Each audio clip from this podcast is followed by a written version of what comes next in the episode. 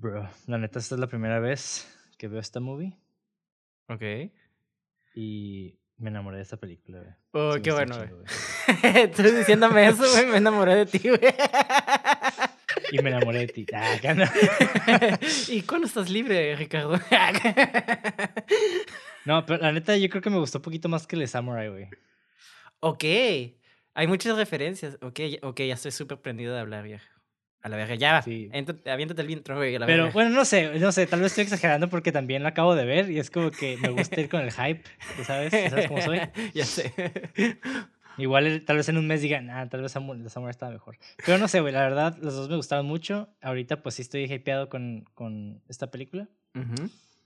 Y pues entonces de una vez empezamos de volada, de bolón ping-pong a LB.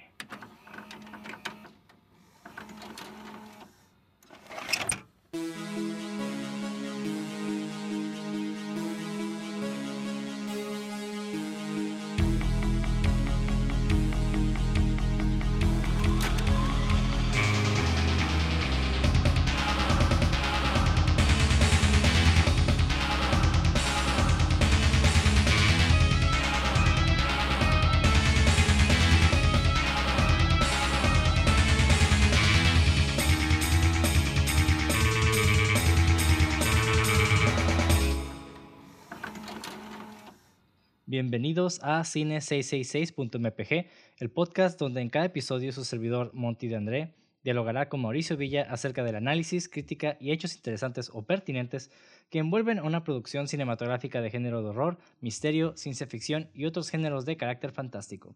En pocas palabras, hablaremos de películas que nos gustan y de cosas que tal vez sean relevantes. Si no, no importa. Y bueno, el día de hoy hablaremos de A Bittersweet Life o Una vida agridulce, supongo que sería en español, que, que es una película coreana del 2005 escrita y dirigida por por Ji Woon Kim, quien también dirigió películas como A Tale of Two Sisters, El cuento de dos hermanas en el 2003, The Good, The Bad and The Weird, que es como una especie de de Homenaje, I guess. homenaje ajá, a The Good, The Bad and The Ugly. Esa la hizo en el 2008. Y curiosamente, uno de los, de los actores es el de Parasite. Entonces, ajá. Ujú. Y la otra es I Saw the Devil del 2010. Digo, entre otras, ¿no? Pero esas tres yo creo que son como las más famosillas del vato. Ajá. Aparte de A Bittersweet Life. Entonces, ajá. Y bueno, ¿a ti qué te pareció, güey, la película? Ay, pues este. ¿Dónde empezar? Este. Esta película la encontré. Voy a empezar con un, pico, un poquito de backstory porque. eh, em, estaba buscando películas coreanas porque eh, empecé como a indagar en su cine porque pues me di cuenta que ellos son como maestros de venganza, ¿no? Como de, de storytelling de venganza. Ellos son como a la gente aquí buscar, ¿no? I Saw the Devil, este, Old Boy, esta y entre más, ¿no? Entonces, Ajá. este está con ganas de ser algo sangriento, ¿no? Y esa película, dije, ah, pues es una película de venganza. Taken, me la vendieron como Taken. Y yo como, voy a la verga, pues a ver qué pedo, ¿no? Y me sorprendió totalmente, güey. Entre más la he visto, la he visto cuatro veces, más me gusta, güey. A la verga. Nice. Sí, güey, este, y la descubrí el año pasado, si no me equivoco, güey. Entonces, este, llegó en un momento muy bizarro de mi vida, güey, porque era una película que yo no esperaba que me gustara tanto y no era algo que yo esperaba. y cuando la vi fue como, uy, güey, hay un chingo de sentimiento aquí. y me sentí súper identificado con el personaje principal. Entonces, eh, Ok. sí, sí, sí. Ok, ok. Sí, de hecho, esta película es como esta frase de more than meets the, than meets the eye, como hay más allá de, de lo que aparenta, ¿no? Ujú. Y de hecho, hice una, un análisis, o sea, esta película nada más la vi una vez y estuve viendo cachos nada más para como analizar la cinematografía, Ujú. que súper chingona también, Sí, güey. Sutil. pero no, ajá, pero no tanto por la estética de, o sea, que sobresalga, sino como el lenguaje de cámara está muy chingón. O sea, todo está- es muy sutil, pero todo tiene como un propósito. Pero me engrané mucho con las temáticas que maneja sin realmente hablar de ellas. No sé si me Mm. explico, güey. Sí, no, sí, sí, sí. Creo que eso es lo que me atrapó mucho de cómo el personaje principal, creo que se llama Sunwo, si no me equivoco. Este. Ajá, Sun Woo. Sunwoo. Este, vamos, eh, voy a hacer un paréntesis, vamos a masacrar un chingo de nombres. Este, entonces ténganos un poquito de paciencia. Pero dicho eso. Oh, sí, güey. Así es. Yo, yo no voy a decir el vato, el, el vato chino y acá. No. Bien xenofóbico. No, pero sí, vamos a masacrar nombres. Yo voy a tratar de. Igual voy a tratar de minimizar el uso de nombres, porque la neta yo me voy a hacer bolas también. Sí. Porque pues la neta está difícil decirlo, ¿no? Sí, sí, sí, claro. No es un, no es un lenguaje, pues, el inglés mínimo aquí lo tenemos en frontera, ¿no? El, el lenguaje coreano pues es algo más, eh, ¿cómo se dice? Extranjero, no más foreano hacia nosotros. Entonces, este, por lo mismo, por respeto también, este, no queremos masacrar los nombres. Entonces yo le voy a decir el vato principal, ¿no? Eh, el mero vergas. Entonces ese vato te explica un chingo su personaje mostrando sin decir mucho, ¿sabes cómo? Entonces, este, creo que eso fue lo que me atrapó mucho de cómo el vato ponía sus propias reglas sin que nadie se lo dijera y como que él mismo... Y, ah, hasta me atrevo a decir como mero tóxico su masculinidad en el sentido de que hacia él mismo, ¿no? No sé si me explico. Es un personaje... Sí, sí, sí. Está muy interesante, ¿eh? Ajá, la película para mí es ese personaje. El resto son extensiones de su personalidad. Y eso es lo que precisamente me llamó mucho la atención de esta película. A diferencia de Taken, que nada más como que la acción y recobrar. O sea, eso sí es meramente venganza, ¿no? Casi, casi. Sí, sí, sí. Pero aquí tiene, es, una, es una película con muchos matices y ahorita pues vamos a abordarlos, ¿no? Pero antes, para que... Digo, me imagino que va a haber gente que tal vez eh, les interesada de ver esa película o no. Pero pues quiero primero hablar de qué se trata, ¿no? Y bueno, básicamente nuestro protagonista se llama Sun Woo, como ya dijimos, que es el subordinado y la mano derecha de un jefe mafioso que se llama Kang, quien se supone que el vato estaba cuidando un club nocturno y tuvo que deshacerse de un grupo de secuaces de una familia rival, que también son mafiosos. Y pues para deshacerse de ellos tuvo que golpearlos y obligarlos a irse de las instalaciones, ¿no? Porque los güeyes como que no se querían ir. Eventualmente, pues el jefe se junta con Sun Woo, el protagonista, y pues le comparte sus preocupaciones sobre las tensiones comerciales que tiene con esta familia rival y precisamente con el hijo del mafioso de la familia. Y Kang se prepara para ir un viaje de negocios y hace cuenta que le dice a Sun Woo, que es su mano derecha, como que, hey, güey, ¿sabes qué? este, mi novia creo que está teniendo una aventura, entonces ocupo que pues la estés checando. Y básicamente le da instrucciones, ¿no? De que si los ves teniendo una, si la ves teniendo una morir con alguien más, quiero que los mates ahí mismo los dos. Básicamente. Sí, sí, sí, sí. y, y mientras Sun Woo cumple con su deber de seguir a, a esta muchacha que se llama Hee Su o algo así. Y la acompaña pues a un recital de música, ¿no? El vato queda como cautivado por la belleza de esta mujer, mientras los destellos de su vida personal solitaria y vacía se vuelven frecuentes. Y cuando llega a descubrir que la novia del jefe y el amante están en su casa, pues golpea al vato y después también se prepara para informarle pues este desmadre a su jefe, ¿no? Pero el vato como que se siente mal, cambia de opinión y pues los perdona a ambos, ¿no? Con la condición de que no se vuelvan a ver. Que básicamente esta parte es lo que marca el final del primer acto. Sí. Y, empieza el desmadre, ¿no? que fue eh el error que le va a costar la vida. Y me gustó mucho porque el setup de la película, después de, de que se putea a los güeyes, que estuvo un chingón esa escena, me quedé, guay, la verga. Eso está interesante cómo presentan al vato como un vato bien, este, egocéntrico, como que muy, sin, como que se importa mucho su imagen, ¿sabes cómo? Como que trabaja mucho en su imagen porque sabe que no es alguien con sustancia, no sé si me explico. Entonces, este, ver cómo el vato primero está comiendo algo como bien delicado, como un pastelito, y luego ver cómo el vato es capaz de violencia bien extrema, como, como si nada. El vato le dice, hasta le da, pero le da oportunidad, ¿no? Sálganse de aquí. Y luego cuando dicen, nah, eh, cierra la puerta y a la verga, ¿no? Entonces, este, ahí luego, luego el personaje te muestra como este, pues, contraste como tipo guerra entre él. No sé si me explico. Sí, sí, sí. De hecho, es algo que visualmente vamos, va a ser recurrente en la película. Donde no solamente vemos que el vato cambia de. No, o sea, no cambia de personalidad ni al caso, ¿no? Pero lo que me refiero es de que cambia mucho el, el lugar donde está. De un lugar muy iluminado a algo muy oscuro y, tiene mucho que ver con la dualidad, entre comillas, o diciéndolo de una manera muy simple. Ujú, Pero pues para mí este pedo es mucho más denso. Sí, sí, sí. Y bueno, básicamente, continuando con la historia, nada más para terminar el, el segundo acto y el tercero, eh, le habla su, su otro compinche, ¿no? Que es el que curiosamente se, se, llama Moonsuk, Mm, que es un güey que, tra- que también trabaja para el jefe, y le pide que se disculpe con el hijo de la familia rival por golpear a los hombres de, de Baek, pero el vato se niega. Y agitado, pues se emborracha en su, en su depa y pues lo secuestran los secuaces, ¿no? ujú. Y está bien loco porque se preparan para matarlo, lo cuelgan como en un almacén. Pero después el jefe, su jefe le hace una llamada y pues lo salva, ¿no? Que pues no necesariamente es la salvación porque después lo llevan como a un lugar que es como una especie de otro almacén y lo quieren enterrar vivo. Pero pues antes de eso le quedaron la mano, ¿no? Con un pinche martillazo, no sé qué le pegaron con... Era Creo que era como- una llave inglesa. Ajá, era una llave inglesa de esas gigantes, como de las que usan para los fire thingies, en, como en otro lado o algo así, para abrirlos. Simón. Hidrantes o algo así se llaman. Pero, anyways. Sí. Sí, básicamente el vato pues de ahí se escapa. Ahí se, se la rifa bien curada. Y le entrega un regalo a la novia del jefe, que es una, lampa- una lámpara, ¿no? Ajá. Porque pues la morra se dedica a coleccionar lámparas.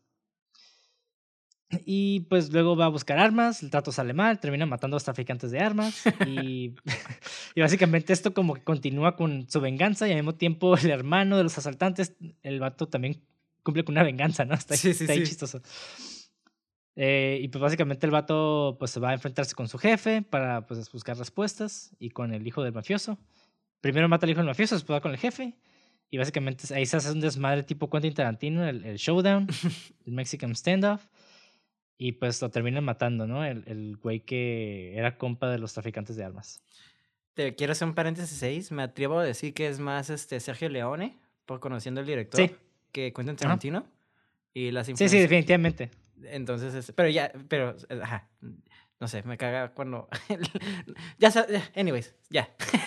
Sí, sí, sí. O sea, sí, porque Quentin Tarantino, o sea, yo me refiero a él porque pues es lo más eh, Conocido. popular. Sí. Ajá, es más conocido, es popular, más hollywoodense. En Sergio Leone, pues también es muy popular y conocido dentro de los cinéfilos, ¿no? Pero Sí, sí. Tú sabes que soy Se un fanboy. este- Ajá. Y nada más que te corregí, pues soy fanboy, pero entiendo el. Sí, sí, sí. sorry, sorry. Sí, o sea, este director, al igual que Quentin Tarantino, también es muy fan de Sergio Leone. Ajá. Pues ya vimos que hizo un homenaje, ¿no? Con la película The Good, The Bad and The Weird. Literal. Que, que esta, esa, esa película, no, pequeño paréntesis, güey, está bien bizarra porque es como western asiático. Sí, güey. Eso está muy Es básicamente- está chingón, ¿eh? Sí, sí, sí. Que es algo que solo se ve como en películas distópicas, de futuristas, como que este pedo de, de juntar las, las, las culturas Ujú. por el- la globalización y demás. Pero aquí como que es, está bien old school, güey. Y Ujú. creo que solamente existe en ese universo esa parte, no, no, para nada me imagino. Bueno, tal vez sí funcionaría a nivel tipo Shanghai Kid, ¿no? Con- como Jackie Ujú. Chan que estaba en, en el oeste. Simón. Porque, eh, o sea, sí había una, pobla- una población, digamos. Pues era minoría, güey, en ese entonces, ¿no? En- Ujú. en, en el oeste. Que básicamente eran gente que, hacia- de Asia, de Asia que los mandaban allá a. Pues a toda la frontera de Estados Unidos, ¿no? Simón. Pues para trabajo. ¿Cómo se llama? Trabajo barato y así. En fin. Para continuar hablando de esta película, güey, quiero mencionar dos pequeñas cosas que. para poner en contexto Corea del Sur, güey. Y uno son las armas, güey. Esa es mi primera observación. Que. Y es algo que es muy recurrente en la mayoría de las películas de Corea del Sur, es de que hay muy pocas armas en la película. Y eso, se me- y eso al principio como que me, me hizo un poco de ruido porque me quedé, güey, si son mafiosos, ¿por qué no tienen armas, no? Porque nomás se, se, se muelen a golpes. Y bueno, básicamente a diferencia de Estados Unidos, en Corea hay leyes muy estrictas para el porte de armas, de tal forma que es básicamente inexistente la propiedad individual de armas. Ok. Y pues, si vemos que el cine ha sido una manera de representar la realidad en la que vivimos, es por eso que las películas coreanas utilizan la mínima cantidad de armas posible. Ok. Y citando al director de Parasite, el Bong Joon-ho, y cito, los directores de Corea del Sur no dependen del uso de armas de fuego. No tenemos armas en nuestra sociedad. Entonces, nuestros gangsters tienen espadas, usan los cuchillos que usan los chefs de sushi. Eso es en realidad más aterrador y más extremo. Al estar tan cerca antes de clavar un cuchillo en alguien, hay una intimidad con la cercanía, mucho más que en un tiroteo. Ajá. Entonces, esa es la razón por la que esta película realmente casi no utiliza armas. Creo que nada más utiliza el principio y pues al final cuando el vato pues va por las armas, ¿no? De hecho, creo que el principio es un, como un error o algo que te, a mí me brincó mucho porque ves, o me dio mucha risa porque ya ves que al principio el vato se empieza a pelear contra tres vatos con su amigo, ¿no? E, e, y, al principio el vato del otro se empieza a putear a todos y uno le dispara, güey y luego ves el corte, y luego de la nada ves que el vato, el vato que dispara al, que le disparó le está golpeando, güey. Me queda la verga, güey. No te hizo. le disparas y luego lo puteas, güey. No sé si fue aquí un error de edición o de dirección, pero está medio garito, ¿no? Que de la nada ya no usa el arma, pero sí son cosas así bien chistosas que me quedo. sí, digo, puede ser un error de continuidad solamente, ¿no? Sí, ajá, exacto. Sí, y, y, otra cosa que tiene Corea del Sur en sus películas pues son los temas que trabaja, ¿no? Al principio mencionaste la venganza, y sí, de hecho, las películas coreanas suelen ser más conocidas por sus temas de venganza, política y cuestiones sociales. También, pues, Corea del Sur, si muchos no saben, tiene una larga historia de inestabilidad política y económica, y básicamente, como en México, corrupción de gobierno, ¿no?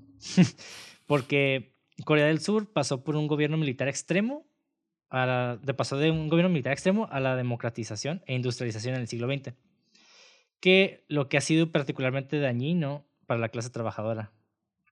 Y nada más para ponernos un poquito más en contexto en ese aspecto, desde el 2016 se registró que el 16% de la población, o sea, 16 de cada 100 personas, se encuentra bajo la línea de pobreza.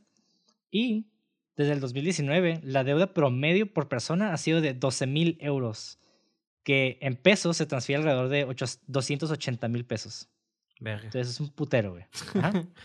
Entonces, por lo mismo, no es raro ver películas como Parasite o series como El Juego del Calamar, que pues esas series que tienen, este, tienen esas temáticas y pues también tienen mucho alcance, ¿no? Con otros, otros países porque también estamos pasando por lo mismo, ¿no? O algo muy similar. Pero ¿por qué menciono esto? Porque también hay estos tintes en esta película. Mucho, mucho, mucho. Ahora, te hago una pregunta a ti, güey. Ok. Ya analizando la película. ¿Para ti es una película de venganza? No. No, no, no. Este. Está difícil de definirla porque. Este, así me la vendieron. Tiene que ver. Ajá. Pero la veo más como tratar de. como una redención. Una redención tóxica de él. Entonces, yo la veo así. Es una película muy bizarra porque la verdad, este. El vato, como ya examiné el personaje y como vi sus acciones, el vato, pues idealizó muchas cosas de él mismo y de la gente alrededor de él, ¿no? Entonces, por eso mismo, como que el vato se puso sus propias reglas y como sus estándares de cómo ser profesional. Entonces, eso chocaba mucho con los demás, ¿no? Entonces, este. El simple hecho de ser una persona muy egocéntrica, arrogante y. Uh, mamona hasta cierto punto, como que lo hizo ser tóxico hacia sí mismo y buscar la redención de su, de su propia manera. No sé si me explico o si me estoy yendo con mucho mame. Puede ser. Yo, yo personalmente no estoy de acuerdo que fue redención. Es lo que él buscaba, es lo que yo siento. Ok. Esa fue tu lectura, yo, yo la vi por otro lado. También se vale. Y pero sí, o sea, yo estoy de acuerdo contigo en que esta película no necesariamente es una película de venganza. Y voy a decir que sí y no. Sí, de que de cierta forma podemos ver, hacer el paralelo con películas como John Wick o Kill Bill, ¿no? Que, que conforma parte de esta lista de películas porque habla acerca de la venganza y está conformada por ciertos tropos que se ven en estas películas, ¿no? Como el vato que lo traicionaron y pues busca de cierta manera pues asesinar y demás, ¿no? Salirse del problema, ¿no? Get, even con la persona que te hizo este daño. Exacto. Sin embargo, más allá que la búsqueda de venganza, si realmente analizamos el contenido de, de, este universo, nos vamos a dar cuenta que más que satisfacer una venganza, eh, Sun Hu se encuentra en la búsqueda de respuestas por la falta de comprensión de la realidad en la que se encuentra atrapado. Porque realmente lo que el vato está buscando son respuestas. Y esto es lo interesante, güey. Porque también hay como este, este lenguaje visual con la luz que también está muy, muy cool. Porque en este personaje, de cierta forma, hay una falta de entendimiento de por qué está siendo castigado de una forma tan cruel y exagerada. Cuando el vato siempre ha sido un subordinado leal y fiel. Y pues a la asociación de, estos mafiosos, ¿no?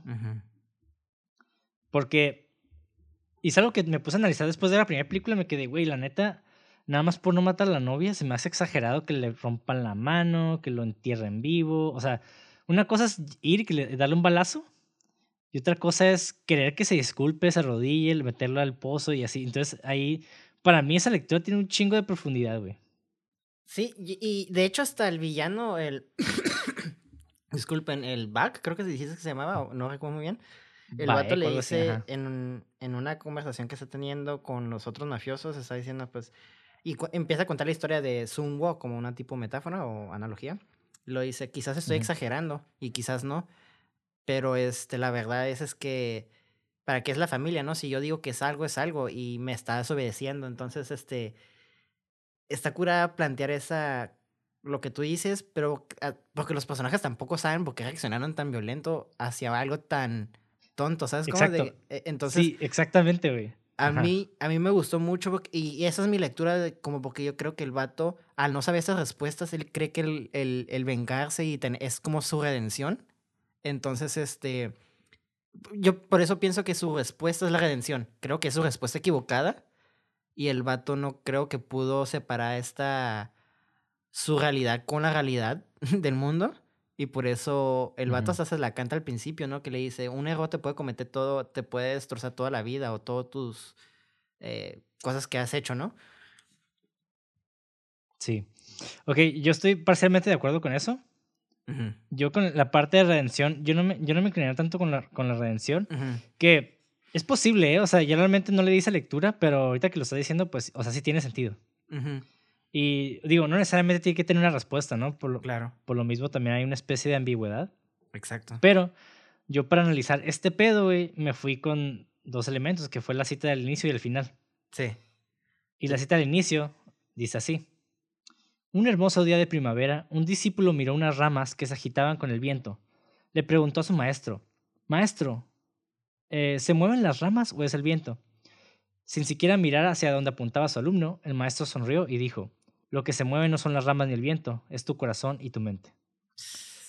Entonces, esta frase, este, este proverbio se me hizo como muy interesante porque yo no le encontré como, como esta relación, al igual que el de Samurai, Ujú, que en Samurai sí hay una relación, ¿no? Que con, con la cita inicial hasta cierto punto, Ajá. pero más como una manera estética. Yo siento que funciona más como una manera estética y aquí funciona de una manera más poética en, en lo personal. Sí, en el Samurai es como más algo como mood, estética, como tú dices, y aquí es como más negativo, sentido al personaje. Porque lo que yo siento es Ajá. como que el vato no, s- no está como, no sé si está muy metido en el- a la violencia o está en- literalmente está pasando por una crisis existencial, ¿no? Que está buscando respuestas que no sabe, ¿no? Y está como también vemos que está sintiendo como sensaciones que nada más ha sentido porque la relación con la chica está, es muy peculiar porque la chica siempre lo trata como un vato bien X, o sea, nunca vi que ella le interesaba de forma romántica, pero él No, la- para nada, no. eh, pero él empezó a verla como, la empezó a idealizar, ¿sabes cómo? Y al ver que le Ajá. caga la vida, es por eso que yo me clavo mucho como que el vato quiso ah, limpiarse cagadero por ella y no tanto por él, porque las cosas que él está idealizado, como que está, como que estaba haciendo sus acciones con una máscara sin saber que tenía una máscara. No sé si me explico, güey. Sí, sí, sí. Sí, y por ahí va. La neta sí como que eh, medio, medio le estamos atinando, ¿no? Sí, sí, es Digo, que... yo no voy a presumir que yo tengo la respuesta. O sea, yo saqué una respuesta de mi propia lectura. Claro. Pero, eh, de hecho, esta película me interesó mucho de que busqué varios análisis, pero realmente no encontré ninguno. No, no. Así no. como, no, realmente no hay, no hay análisis. Entonces yo hice mi propio análisis de esto y me puse a leer un chingo de cosas que también me, me he puesto como a, a poner a oír filosofía en podcast y demás. Ujú. Y pues la neta sí llegué como una especie de veredicto. A ver. Pero digo, antes de saltarnos de esta parte de, de la cita inicial, Ah, sí, cierto. eh, pues menc- mencioné esta parte del viento, ¿no? Ajá. Y hay una, hay una parte, creo que en el minuto 12, más o menos de la película, de el vato, el Sun Wu, llega a la, a la casa de la novia del jefe. Ujú. Y no sé si tú te diste cuenta, güey, pero cuando se bajó el carro hubo una ráfaga de viento bien cabrona. Sí, sí, sí, sí. Y el vato sí, se sí. detiene, se detiene y como que voltea a ver. Y yo al principio que vi esa, peli que esa, esa parte dije, ah, el vato como que nada más reaccionó a, a un viento, ¿no? Ujú. Pero yo siento, güey, que ese viento sí es adrede, güey. Yo siento que alguien sí lo puso ahí porque, de hecho, la cámara se empieza a mover justo después del viento. Y tiene mucho que ver porque también es algo muy poético de este pedo del corazón, la mente, el viento, el vato llegando a la casa de la novia. Y digo, suena como que estoy tratando de ata- de atar como cabos que están medio sueltos. No, no, no. Pero, pero ahorita pues vamos a, a hablar un poquito más. No, No, no, no, con, Ahora, espérame, eh, quiero, de hecho, concuerdo un chingo contigo porque, pues, o sea, si, si hagamos la cita y lo atamos con eso, el, el- la cita básicamente dice, es el, el, el- el hombre siente con, se- tiene que sentir, ¿no? Y en el momento es como un foreshadowing de que el vato va a sentir algo al entrar a la casa y es cuando vemos que el, no sé si el vato se enamora, pero como que se clava con esta chica, ¿sabes cómo? Entonces es Sí. como un, yo lo veo, yo lo vi como un foreshadowing, el viento con la cita y luego al final, pues. sí, y para mí no es tanto de la muchacha porque sí, la- sí lo cautivó, pero es como lo que representa esta muchacha, ¿no? Exactamente. Ahora, corazón y mente, güey. Eh, menciona la cita eso, ¿no? Ajá. Que lo que se mueve no son las ramas ni el viento, son el corazón y tu mente. Para mí, el corazón y la mente forman pues dos partes vitales para el ser humano, ¿no? Claro. Sin embargo, simbólicamente se le han visto como, como una especie de conceptos contrapuestos, donde cada uno cara con un respectivo significante. La mente, por ejemplo, es lo que nos ayuda a percibir lo material, y por otra parte, el corazón es lo que nos ayuda a sentirlo. Digo, hablando de una manera poética, ¿no? Sí, Porque no. pues, obviamente no sientes con el corazón. pero, pero, ambos, pero ambos conceptos son importantes para establecer nuestra conexión con lo que nos rodea. Ahora, sin estos, dos, sin estos dos significantes no podríamos percibir siquiera el viento que mueve a los objetos y por ende no existen para nuestros sentidos. Entonces, este proverbio, proverbio puede hacer referencia a la necesidad que tenemos de conciliar estas dos partes dentro de nosotros para poder proyectarnos en el exterior y realmente poder vivir. Sí. Porque al principio Sun Wu parece que es ser, ser puramente, ¿no? Y nada al principio, y nada de corazón al principio. Sí, como que Porque nomás. es... Como que es un fantasma, nomás como viviendo. No está viviendo la vida, sino no, no, nomás la está como coaching, como que nomás. Como que si fuera un pasajero, no sé si me explico. La Sí, observa. porque, sí, Ajá. Ay, porque el vato, o sea, vemos sus características, es inteligente, hábil, leal, pero realmente el vato nunca muestra ninguna emoción hacia el exterior. Exactamente. Y que es algo que cambia cuando conoce a, a esta muchacha. Ujú, Y pues y está curada porque cuando la conoce, después el vato, hay como un corte a su departamento y el vato se va apagando y prende las luces en su departamento. ujú. Como si la luz se quisiera quedar encendida, pero es incapaz de hacerlo, güey. Y, y esto, a mi lectura, es posiblemente por la falta de conciliación entre su mente y corazón. Sí, sí, sí. Yo estoy de acuerdo contigo. Sí. Fíjate que, Y- que no lo vi en el momento así, eh, así como analizándolo, pero se siente, ¿sabes cómo?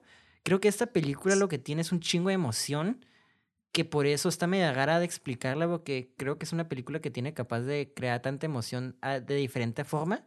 Porque como tú, sabes, tú la estás viendo de una manera diferente, porque te provocó una emoción muy marcada a mí de otra, entonces Está súper interesante cómo la temática de es, al menos yo siento que es tratar de sentir, ¿no? Tratar de sentir tu vida, ¿no? Y no estar como nomás de pasajero. En esta Ujú. película, no, eh, pues, haya provocado como ese tipo de discurso sobre la emoción y el sentimiento eh, entre nosotros, ¿no? No sé si me estoy yendo muy lejos o explicando algo. No, no, está bien, está bien, está bien. Es que ay, es- el pedo también de nuestra percepción, pues siempre va a cambiar, ¿no? Igual posiblemente yo vea esta película en dos semanas y tengo otra lectura, ¿no? Sí, claro. Pero, pero igual, o sea, a- a- me doy cuenta que ambos estamos como que en el mismo terreno, Sí, sí, sí. mm, por lo mismo, ¿no? No estamos lejos. Y, ajá, ah, pero digo, algo que quiero, quiero aclarar es de que yo sé que este director tiene ciertos, ciertos como trademarks, como cosas que hace constantemente y, y esto es una de ellas, de que pone personajes que apagan y prenden las luces. Es algo muy común en sus personajes. Ok. Y también, y también, por ejemplo, los shots que detrás de los carros, como en las luces traseras, también es como algo muy común de este director. Ok.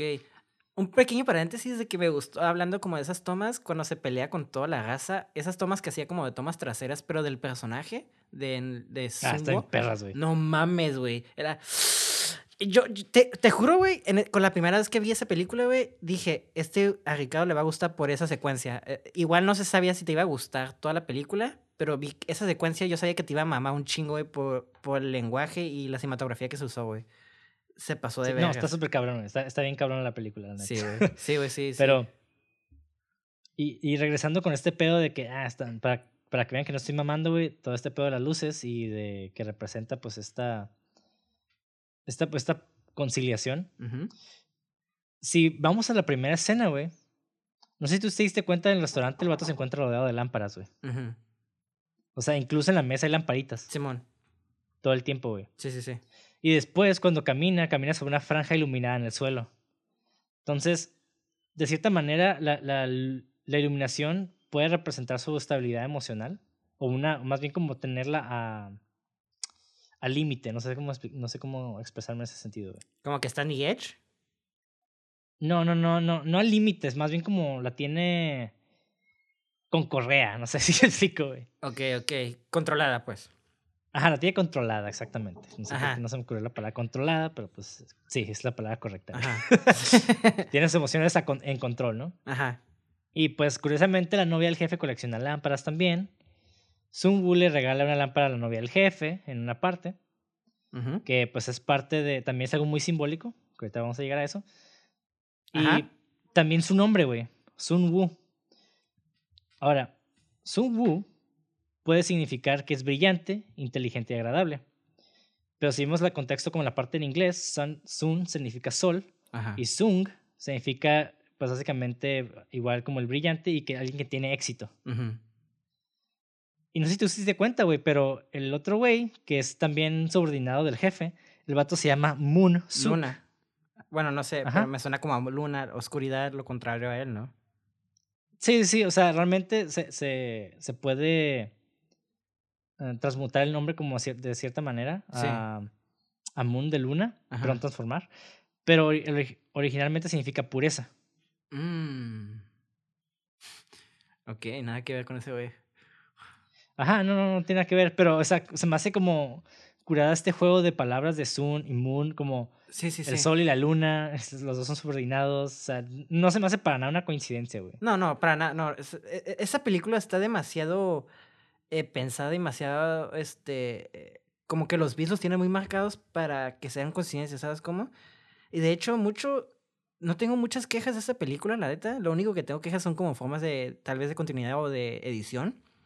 Pero algo que a mí me sorprendió mucho es el guion, lo sencillo, pero lo complicado que es al, al momento de abarcar esos temas, ¿no? Como por ejemplo lo que tú estás, estás diciendo, que los nombres son, este, si no te pones a, a- a estudiar, bueno, no estudiar, sino como que no los tienes en mente, como que se te pasa por la cabeza, pero estás haciendo la asociación de la luz, los nombres, ya empiezas a armar como el contexto, más las acciones del vato, como que ya te, te plantea todo este personaje sin decir mucho, pero diciendo bastante, ¿sabes cómo?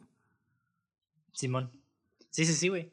Está bien loca. Y, y pues sí, o sea, son herramientas que nosotros utilizamos para realmente, digo, nosotros como artistas tenemos que utilizar para realmente, prom- no promover, pero más bien como impulsar esta narrativa, ¿no? Y, y hacerla más rica. Em, porque funciona mucho a nivel inconsciente, güey. Sí, sí, sí. Sí, sí. Digo, por algo sentimos la emoción, ¿no? Por algo hizo un clic con este. El no saber las cosas o el. el el- algo nos estuvo moviendo porque pues ahí estuvimos como indagando, ¿no? Y, y nos está creando esta conversación donde estamos tratando de llegar como un... a- a- no una respuesta, pero como una... res- pues sí, una respuesta que nos satisfazca. no sé si me explico. Sí, sí. Entonces, este, a mí personalmente, esta película eh, se siente anormalmente irreal, pero real, en ciertas formas. Muy real, por ejemplo, en la violencia, las emociones, pero hay ciertas cosas como que el vato rompe la realidad nomás para tener el estilo, como por ejemplo cuando se metan a la casa, está prendida apagando las luces y de la nada ya están adentro, ¿sabes cómo? No se abrió, no se escuchó que se abrió la puerta. Ah, ok, sí, sí, sí, sí. Y es algo que hace mucho Sergio Leone, ¿no? Hago la referencia como, por Bueno, ejemplo, cuando... Yo, yo leí que el esos güeyes estaban adentro de, de su departamento. Ah, bueno, yo, yo... Es que también otras cosas que he visto donde como que rompe esas cosas para nomás que se vea como cool. Entonces, este, Ajá. te decía, ¿no? Pre- eh, de la nada vemos a Blondie y Tuco caminando y de la nada está el ejército y te quedas, oye, la verga, o sea, ¿Cómo, que, ¿Cómo no lo escucharon? ¿Sabes cómo? Entonces veo que el, Sí, el, el vato, al- no al to- a tan agrado, obviamente, pero hay unas cositas así de que te quedas, ok. Entonces, está súper curada cómo este vato puede romper como la realidad, pero tenerla bien real. Como por ejemplo, vuelvo a lo mismo, ¿no? Como se siente bien real la, la violencia en el sentido de los balaceras. ¿Cuántas películas hemos visto Ujú. donde el vato principal agarra una pistola y headshot, headshot, headshot, headshot? Y como que te quedas como chingados, puedes disparar tan vergas. Pero este vato como que dispara y no le da a nadie, ¿sabes cómo? Se siente, Sí, man. se siente hasta está- doloroso, güey. Está súper chingón eso. Está Sí, súper chingón eso. Eso, eso hecho, fue lo creo que, que, mí me esa fue mi escena favorita. ajá. Sí, güey. Todo, todo, toda la manera en que usa el arma te quedas, güey, no mames, güey. Sí, sí, sí, definitivamente le crean muchas más capas al personaje en ese aspecto, ¿no? Sí, sí. Porque te quedas, Que o sea, el vato es sí, un matón, pero no sabe usar armas. Por lo mismo que tú dijiste del comienzo, ¿no? Que no, no están acostumbrados a tener armas. Ajá. Por eso se la hacen de pedos, de tanto pedo el vendedor. Los vendedores, Así es, güey. Y bueno, quiero, quiero pasar a un tema que, bueno, son varios, ¿no? Pero realmente es igual mismo terreno. Que es, es un poquito más denso, güey, porque sí me metí un pedo medio filosófico, güey, A ver. acerca del deseo. Mm, Y para hablar de deseo, pues tenemos que hablar de la necesidad, ¿no? Porque mira, la necesidad es parte del, eh, parte del aspecto biológico. Y es de esas cosas que el organismo necesita para sobrevivir. El humano básicamente nace en un estado de desamparo o de... o se presenta de- una forma indefensa que básicamente es incapaz de satisfacer sus propias necesidades y por lo tanto pues depende de, de otro que lo auxilie. Y digo otro con O mayúscula porque también es un concepto que, que, se, que se utiliza mucho, ¿no? Lacan. Ujú. Y después de la necesidad viene lo que es la demanda. Digo, para satisfacer nuestras necesidades y obtener la ayuda del otro, eh, un niño tiene, tiene que artic- articularlas en el lenguaje, ¿no? Es decir, tiene que expresar sus necesidades en una forma de demanda. Digo, cuando estás bebé, pues lloras, ¿no? Cuando estás Ujú. niño, pues eh, gritas o no sé, güey. Ya de adulto, pues sabes, ya hay una especie de... Llamado, De- mensaje, comunicación. Que te hace sen- Exactamente. Que te hace comunicar esa necesidad, pues. Ajá. Y el articular las demandas en palabras se introduce otra cosa que causa una división entre la necesidad y la demanda. Junto a la demanda, que articula una necesidad, también hay una demanda de amor. Y eso está, está bien loco porque, digo, cuando se habla del deseo, hay muchas, eh, digamos, teorías o, o estructuras como dialécticas que varios filósofos han aportado, pero me gustó mucho esta de Lacan. Porque el objeto que satisface la necesidad es suministrado por otro y adquiere la función adicional, esto de que el otro, de cierta manera, lo da como en forma de prueba de amor. Y, eh, y es lo que me llamó mucha atención respecto, por ejemplo, a Sun Wu, que estaba dando pues su, su pues esta luz con ella, a pesar de que pues realmente apenas cruzaron palabras, ¿no? O sea, el vato como que sentía la necesidad de aportarle algo. Sin embargo, el otro, la presencia, pues simboliza el amor, ¿no? El, el mismo amor del otro. O sea, tú cuando estás presente ya estás, de cierta manera, eh, simbolizando esta parte, ¿no? Ujú. Y se crea una especie de rela- relación de dependencia. Así que la demanda cumple una doble función, que se expresa una necesidad y se convierte en una demanda de amor. Ok.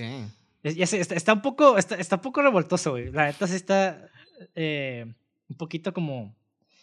Estoy tratando de ir por pasos para realmente como des- desconfigurar todo este desmadre. No, no, no, sí, sí, por eso estoy escuchándote. Tú continúa. Ajá. Entonces, hablemos un poco de la necesidad del amor del otro, ¿no?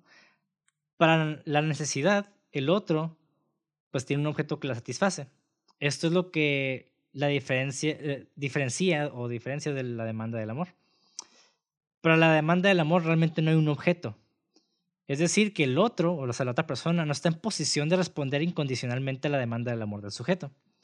O sea, tú porque sientes la necesidad de ser amado y recurras a demandar amor, no significa que el otro va, va a responder a ese llamado. Entonces, el resultado de esta división entre la necesidad y la demanda es un resto insaciable. Y esta parte, este hueco, este resto insaciable es lo que se le llama deseo, no necesidad. Es decir, que después de que se han, han sido satisfechas las necesidades que fueron articuladas en la demanda, el otro aspecto de la demanda el anhelo del amor subsiste insatisfecho y ese resto pues es el deseo. El deseo es entonces una fuerza constante que nunca puede ser satisfecha y por lo tanto es eterna. Entonces, básicamente, lo que está queriendo decir este Lacan es de que el deseo es algo que está persistente, güey. Simón. Porque demandamos amor y aunque lo recibamos siempre vamos a estar pues en contacto con otras personas, ¿no? Entonces siempre hay ese deseo de obtener algo a cambio.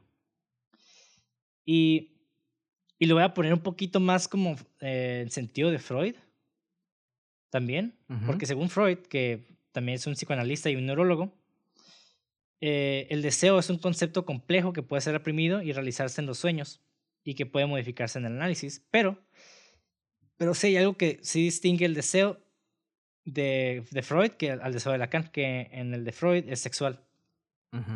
Básicamente que todo el deseo se origina de, una, de, de un punto sexual.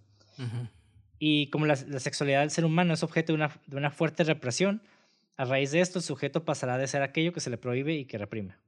Ok. Entonces aquí e, está, está, estoy tratando de, de, juntar varios conceptos. De hecho, batallé escribiendo el guion porque sí está, está un poquito complejo y denso, a pesar de que son, son conceptos que todos conocemos. Simón. Eh, eh. Pero básicamente lo que dice Freud también es de que hay una especie de... de tenemos al patriarca, ¿no? En, en, el caso de esta película, pues tenemos al jefe de la mafia. Uh -huh. Que cuando básicamente tú te opones al padre, el padre siente la necesidad o el deseo de castrar. Uh -huh. Sí, sí, Digo, de, literalmente lo vemos en la película. Ajá, sí, literalmente. Entonces, regresando al deseo de Lacan, que el deseo no puede ser satisfecho también el, es importante diferenciar que el, el, deseo de estas de pulsiones, porque el deseo es uno, que es básicamente este hueco que tenemos en, en, dentro de nosotros, ¿no? Y las pulsiones son muchas, es decir, son manifestaciones particulares de una fuerza única. Eh, un ejemplo es de que, no sé, digamos de que siempre las personas que compran un chingo, están tratando de satisfacer un deseo. Sin embargo, cada cosa que compran, cada artículo representa una pulsión. O sea, no es un realmente... Cuando deseas un carro, no, no deseas realmente nada más el objeto, ¿no? Deseas algo que... De algo, como algo más grande, no sé cómo explicarlo, como otra expectativa, ¿no? Simón. Que el carro realmente es como lo que representaría, no realmente, no deseas el carro, sino, ah, es que ya con el carro puedo verme de diferente manera. ¿Eso es lo que vas? Me da como... Ajá, va por ahí, va por ahí. O sea... Un estatus diferente te, te, crea esta cosa, pues. Ajá. Entonces, di digamos, eh, una persona que... No sé, no, no cre creció sin amigos. Uh -huh. Entonces siente la necesidad tal vez de, de socializar cada rato, ¿no? O sea, es, digo, es un ejemplo muy burdo porque realmente desconozco qué haría una persona que creció sin amigos. Pero imagínate, o sea, el, la persona dice, ah, quiero hablar con esa persona. Entonces, su deseo realmente no es hablar con esa persona. Su deseo realmente es conseguir amigos. Simón, no estar solo. Y el hablar con esa persona es una pulsión. Uh -huh. ¿Sí explico? Sí, no, sí, sí, yo sí te entiendo. Ok, ok. Y básicamente el deseo humano, o sea, lo que, algo que dice Lacan también es de que el deseo humano es el deseo del otro. O sea, de esa otra persona. Uh -huh. O sea, nosotros para desear algo tiene que, tiene, tiene que ser objeto del deseo de alguien más. Sí, sí, sí. Sí, y, y de hecho lo vemos en... Eh, bueno, no, iba a poner un ejemplo, pero pues, ¿por qué no pongo la película de ejemplo, no? Como que el, pap, el papá, güey, ya iba a decir, el, el jefe mafioso como que Ajá. le encarga el trabajo de cuidar a su novia y como que el hecho de que sea la novia del... No, como que le intriga, ¿sabes cómo? Porque yo Ajá. siento que él, como que él se siente como arrogante de que yo soy más chingón que él, porque hasta le pregunta, ¿por qué andas con alguien tan así? Y no, hasta tú, tú nunca sabemos la respuesta, o sea, hasta te quedas, esta morra nada que ver con mafioso, o sea, ¿cómo pudo ella terminar con alguien así? Hasta te, hasta te quedas preguntando, entonces yo creo que eso también le, le agregó como su, su eh, obsesión hacia ella, bueno, una obsesión como intrigadez, o no sé si es una palabra. Sí, sí, sí. Y, y, y digo, ahorita le hice como al clavo, porque hay, ahorita también termino de decir esta parte del deseo, porque sí, sí está un poquito complicada. De hecho, tuve que agarrar como resúmenes de diferentes partes y yo hacer mi propio collage y tratar de explicarlo con mis palabras y después leí otros artículos, bueno, otros ensayos y demás. Pero, o sea, estoy tratando de como de resumirlo lo más posible en, en esta, pues en este guion. Pero, como, como decía, por una parte el deseo es esencialmente pues el deseo del deseo del otro. Entonces, deseo de ser objeto del deseo de otro. Ajá. Y deseo de reconocimiento por parte de otro. Entonces, tenemos, se parece trabalenguas, ¿no? Pero, No, sí, sí, sí, Pero, pero, por es ejemplo, que tiene sí. un chingo de sentido. ajá, entonces el vato, o sea, el vato deseó de cierta manera a la mujer porque ya estaba sido, ya había sido deseada por el jefe. Entonces, si el vato ve al jefe como alguien igual, va a desear lo mismo y por, lo- por lo tanto también siente ese, esa, pues ese- esa pulsación hacia ella, ¿no? Y de castigar al otro güey, porque se siente como amenazado, pues.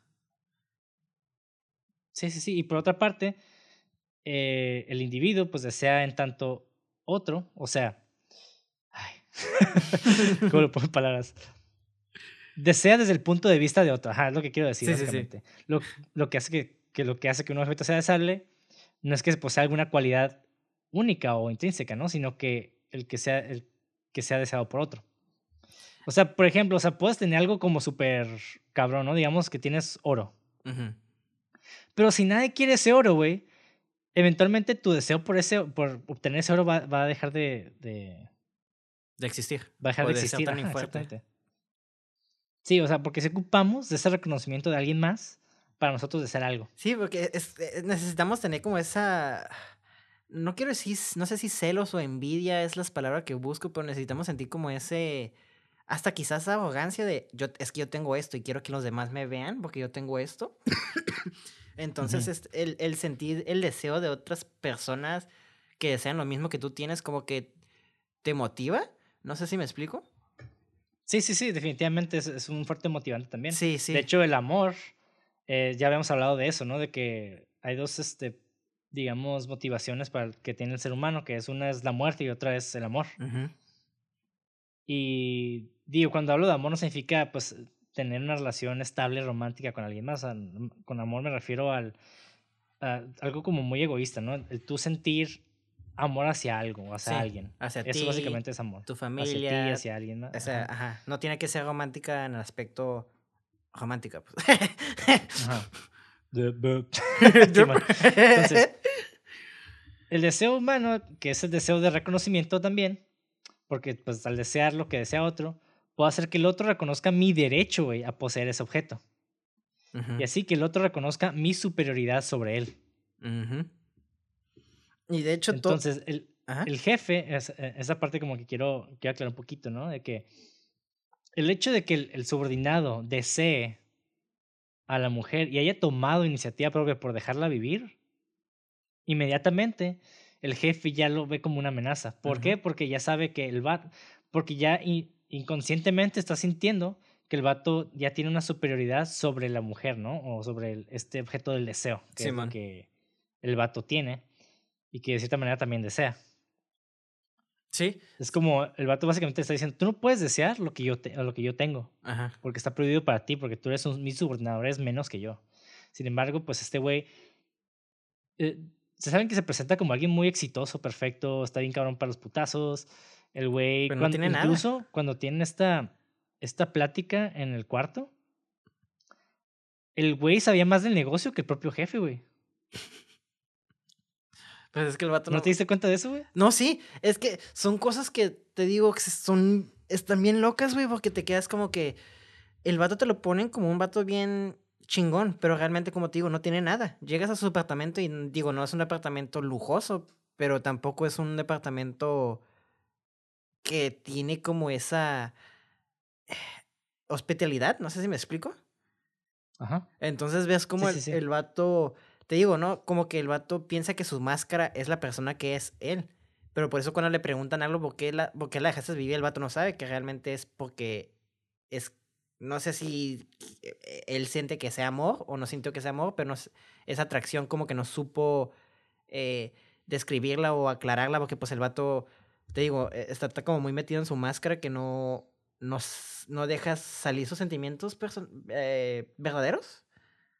Sí, sí, sí. Lo veo como un tipo de Batman, güey. Como que todos sabemos que Batman es, es el personaje. Sí, definitivamente, güey. Este güey es como Batman. Exactamente. y Bruce Wayne es la máscara, ¿sabes cómo? Entonces aquí es como algo así al revés. Y ves como el vato cuando no respeta sus reglas, sus reglas que él mismo se hace, que pues no sé por qué, este, el vato explota, ¿no? Y él mismo se crea como esos problemas por idearse esas reglas de él, cómo tiene que ser chingón, ¿no? No sé si me explico. sí, sí, sí. Sí, exactamente, güey. Y está, está cool porque, mira, ahorita ya hablamos de los temas de la mente, el corazón, esta dualidad interna, el deseo. Y te acuerdas al principio te dije que esta película habla más del personaje y, y lo demás como que envuelve la personalidad del personaje. Para mí el jefe, güey, el, el padre representa la mente, güey, de, de Sun Wu. Y la mujer representa su corazón. Entonces, hablando de mm. una persona que siempre está con la mente, o sea, que se, que se inclina más hacia este aspecto mental o intelectual, digamos, entre comillas. Eh, y por fin empieza a tener estos como, estas pulsaciones hacia la parte de la, del corazón. Ahí es cuando el deseo se empieza a volver como... Se empieza a tornar como una especie de autocastación también, güey. Que el vato, el vato no, no hace un movimiento hacia ella porque sabe que no puede. Sí, sí, sí, sí. Ajá, pero por eso el vato tiene esta fantasía, ¿no? Y, y voy a, voy a, a desviarme un poquito en este aspecto porque quiero mencionar algo antes de seguir con, con esta, esta línea narrativa. Originalmente la, la, película no se, no se titula A Bittersweet Life. De hecho, el título coreano creo que significa A Sweet Life. Ok. La dulce vida. Ah, es que así se llama el hotel donde está. Bueno, no se llama el hotel, pero. Ajá. Bueno, sí, ¿no? Eh, tiene. Sí, sí se, llama, Ahí tiene un nombre del bar que está ahí en el hotel. Ajá, que, se llama La este Dolce Vita. Ah, exactamente. curiosamente también hace referencia a la película de La Dolce Vita. Ok. Sí, que sí. Ahorita vamos a hablar de esa, de, de, de resumen de esa película para que. Porque también esta trama está. De hecho, apoya un chingo mi, mi, mi, mi teoría de esa película. Ok. Entonces, la película se llama La Dulce Vida y pues el se llama La Dolce Vita. La trama de la película de, Dolce Vita básicamente es de un güey que se llama Marcelo, que es un periodista en Roma en la década de los 50 que cubre básicamente noticias sensacionalistas sobre estrellas de cine, visiones religiosas y la aristocracia, básicamente, ¿no? Y Marcelo, Marcelo en esta película afronta una lucha existencial, güey, de tener que elegir entre dos vidas. ¿Suena familiarmente, corazón? Ok. Mm. Retratadas por el periodismo y la literatura. Marcelo lleva un estilo de vida de exceso, fama y placer entre la próspera cultura popular de Roma, lo que representa la confusión y la frecuencia con la que Marcelo se distrae con las mujeres y el poder. Entonces, un Marcelo más sensible aspira a convertirse en escritor, a llevar una vida intelectual entre las, las élites, los poetas, escritores y filósofos de la época, y está, está lo que muestra esa película es de que Marcelo finalmente no elige ni el periodismo ni la literatura. Temáticamente optó por la vida del exceso y la popularidad, convirtiéndose, convirtiéndose oficialmente en básicamente un agente de publicidad. Ok. Y aquí quiero manejar, quiero hacer estos paralelos con esta película. Cuando hablamos de dialéctica, güey, hablamos de tres conceptos específicamente. Tenemos la tesis, que básicamente es un concepto. Tenemos otro que es la antítesis. Y de estos dos conceptos tenemos lo que es como una especie de resolución, que es la síntesis.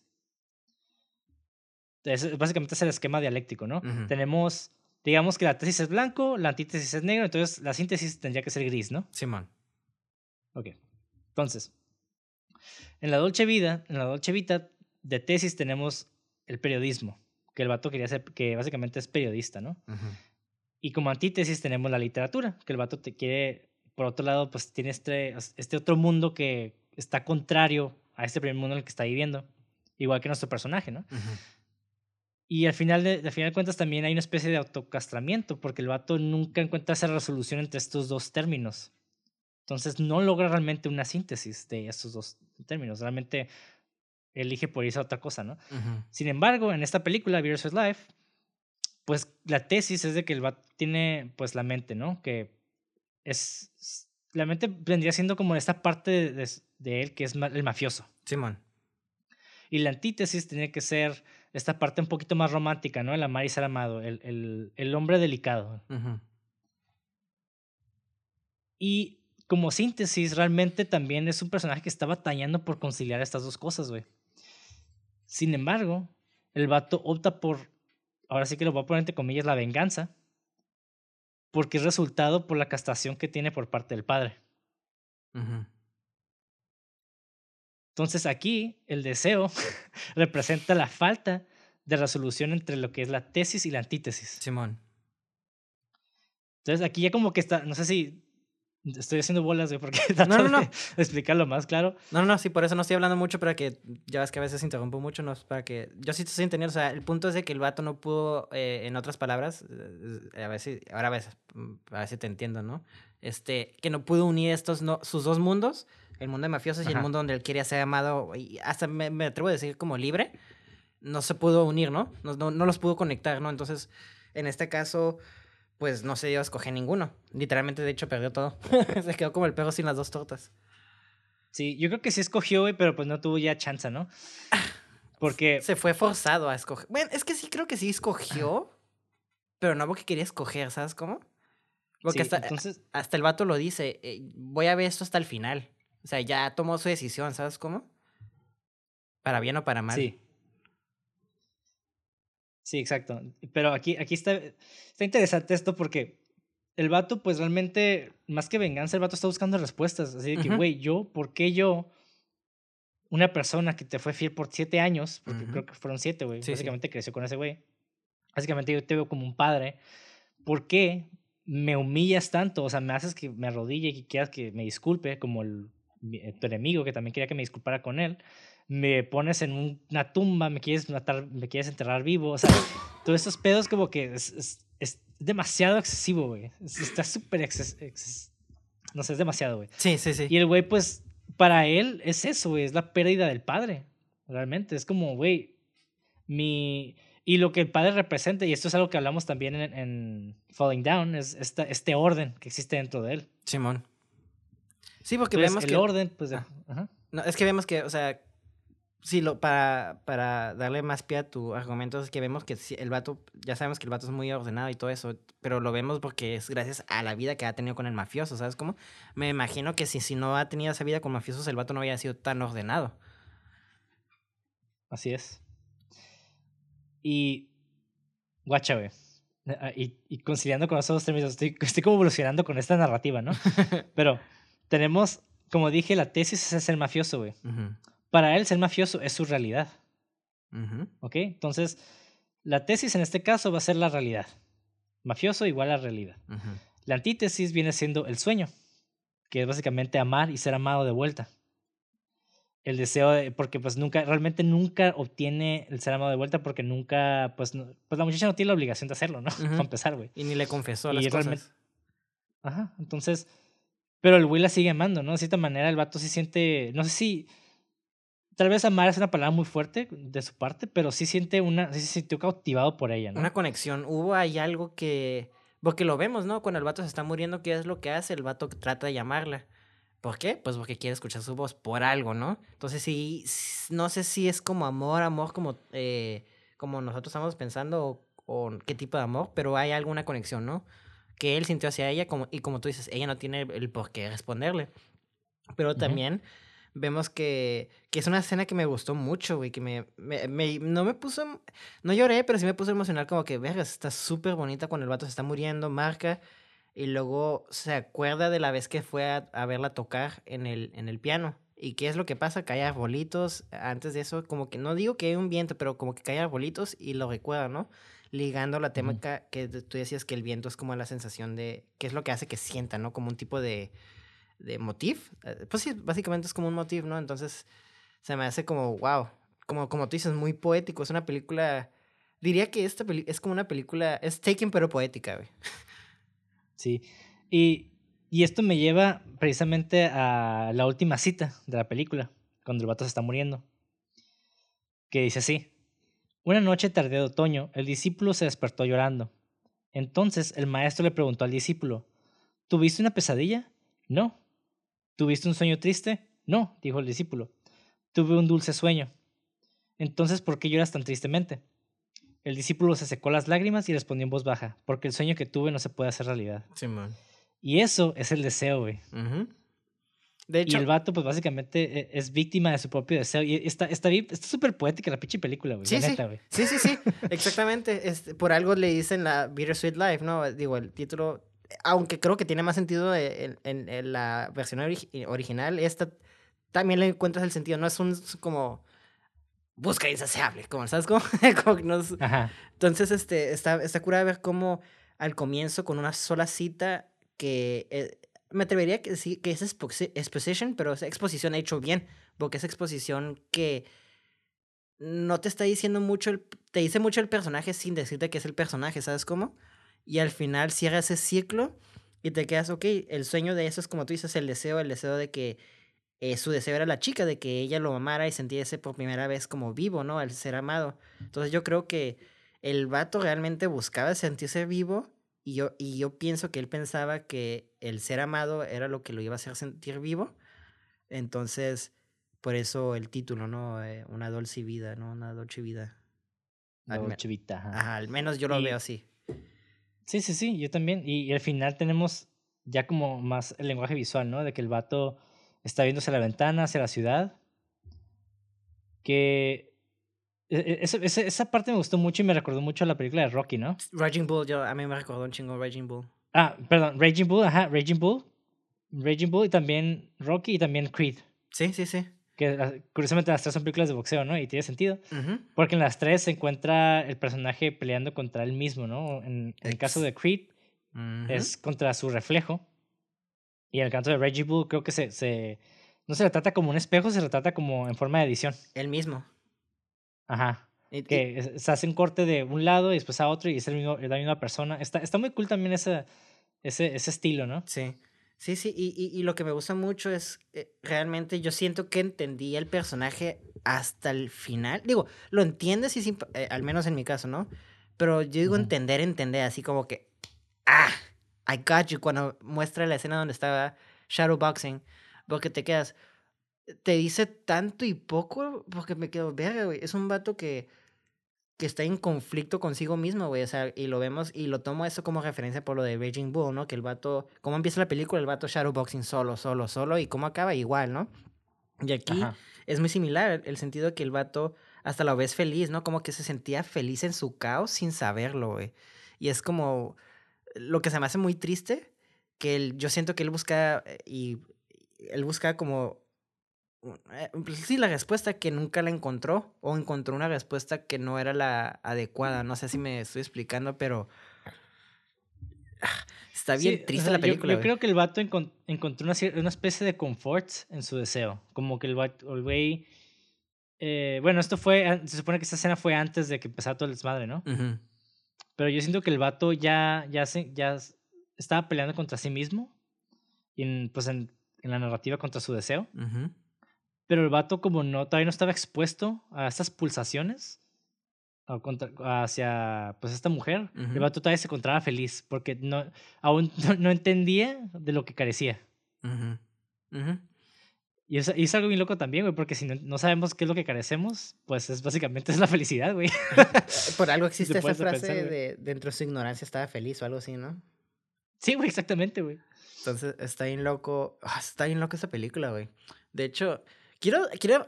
Ya sabes que a mí me maman los westerns, güey. Y, y todo lo que tenga que ver con Sergio Leone, me mama, güey. Pero hay una secuencia, güey, que me mamó tanto, güey, que me emocioné y me prendí así. y Yo estoy, ¡uh, qué rico! Cuando, cuando esto la secuencia, cuando el hermano llega a ver al hermano muerto y ve la sangre. Es una pequeña secuencia que el vato entra y luego como que se regresa, ¿sabes cómo? Como que, ¡oh, shit! Y luego ve la sangre la empieza a seguir. Me quedé, verga, güey, esa dirección, güey. Esos pequeños detalles que hace que se sentía todo real y me vuelvo como las escenas antes de esas, de como cuando empiezan a armar la arma y se empiezan a disparar, güey. No mames, güey. Es como, veo todos estos tintes de, de los westerns. Básicamente eso era un dúo, básicamente. Al final es un Mexican Simón. standoff. Entonces me quedo. Literalmente, esto es una western, no más que en Corea. Y en un neo-western coreano le diría, güey. Entonces, es súper maravilloso ver como estos eh, disfraces en las películas en el sentido de otros géneros, ¿no? Disfrazados de otro género. si es que tiene sentido lo que digo. Sí, sí. Es que realmente, güey, digo, si los vemos históricamente, las películas de acción que realmente surgieron en los ochentas por el, por el héroe de acción, antes de eso, nada más existían dos tipos de, de narrativas, ¿no? Digo, también existía noir, pero cuando se hablaba de, de, acción, entre comillas, existía el western y las, las películas de guerra posteriormente. De hecho, la primera película de acción fue un western. A huevo. Y por mucho, y por mucho tiempo fueron westerns, o sea... O sea, sí, fue un género muy, muy, muy grande y después salieron las películas de guerra y eventualmente en los 80 pues salieron las películas de acción, ¿no? Que imagino que ya había existido pues las películas de artes marciales, ¿no? En, Asia, pero cuando hablamos de películas de acción me refiero a películas eh, en Hollywood con un héroe de acción. No necesariamente Kung Fu, que es como acción, pero pues más dirigido hacia, ¿cómo se dice? Hand to hand, combate cuerpo a cuerpo. Acá las acciones en Hollywood es como pistolas, el vato contra todo el ejército, ¿sabes cómo? Sí, Simón. Sí, sí, sí, está un poco más antagónico el, el, la película de acción que el, las de artes marciales, porque las artes marciales se manejan mucho, pues muchos conceptos virtuosos, como el honor, el amor, y en, el caso de las películas de acción, sí pueden tener eso, pero usualmente es como de que si, siempre es este, ya sea policías contra ladrones y cosas, cosas así, pues. Muy marcado la dualidad, ¿no? Entre bien y el mal. Y ya, no hay como ese como ese punto medio donde, oye, ¿y si estamos mal aquí? O tal vez sí hay algo gris aquí en lugar de negro y blanco ya. Simón. Y esto me lleva a. Digo, ya analizado mucho los temas que rodean a Sun Wu. Pero es un personaje muy interesante. Sí, güey. Me, me, sí, güey. casi está ahí chistoso porque el vato realmente casi no tiene expresiones y así, no, pero. No, no, no. Es el guion. Es el guion lo que lo enriquece un chingo. Sí, güey. Es que es lo que me mama este personaje. El, y eso se lo digo a futuros guionistas o futuros directores o futuros cineastas. No, el personaje no tiene que hablar, sus acciones hablan por él. Y este personaje sí hablaba y no tenía emociones, pero sus acciones ah, decían más que mil palabras, güey, la verdad. O sea, el simple hecho de de, cómo se manejaba él mismo, ¿sabes? Cómo el, el, el, el, cómo el mismo hablar, el mismo, eh, lo que no decía, también decía un chingo, ¿sabes? Como el personaje, eh, eh, es lo que me refiero a esta película, es como mucho de show don't tell. Y eso me fascina mucho, güey. Esa es una película que cuenta su historia a través de acciones, güey, y eso es muy raro en películas. no digo que... Bueno, no es raro, pero... Bueno, sí, sí es raro, porque o sea, no sé, güey. Siento que esa película le quitas el diálogo y la puedes entender perfectamente. Eh, sí, también. Bueno, sin los quotes, tal vez no, no, no teníamos esta lectura. Está un, me fui exagerado, pero eh, vas para, entiendo lo que me refiero, ¿no? Sí, sí, sí, sí. Sí, o sea, realmente sí toma mucho el recurso cinematográfico, ¿no? Que es este contar la historia por medio de imágenes. Exactamente. Y es algo que a mí me marcó mucho que tú me dijiste, güey. Que dijiste, este, no me acuerdo en qué episodio, güey. Pero me dijiste algo y voy a parafrasear, pero dijiste, técnicamente deberías entender una película sin audio. Porque las imágenes deberían de contar este la película, eh, la historia, pues.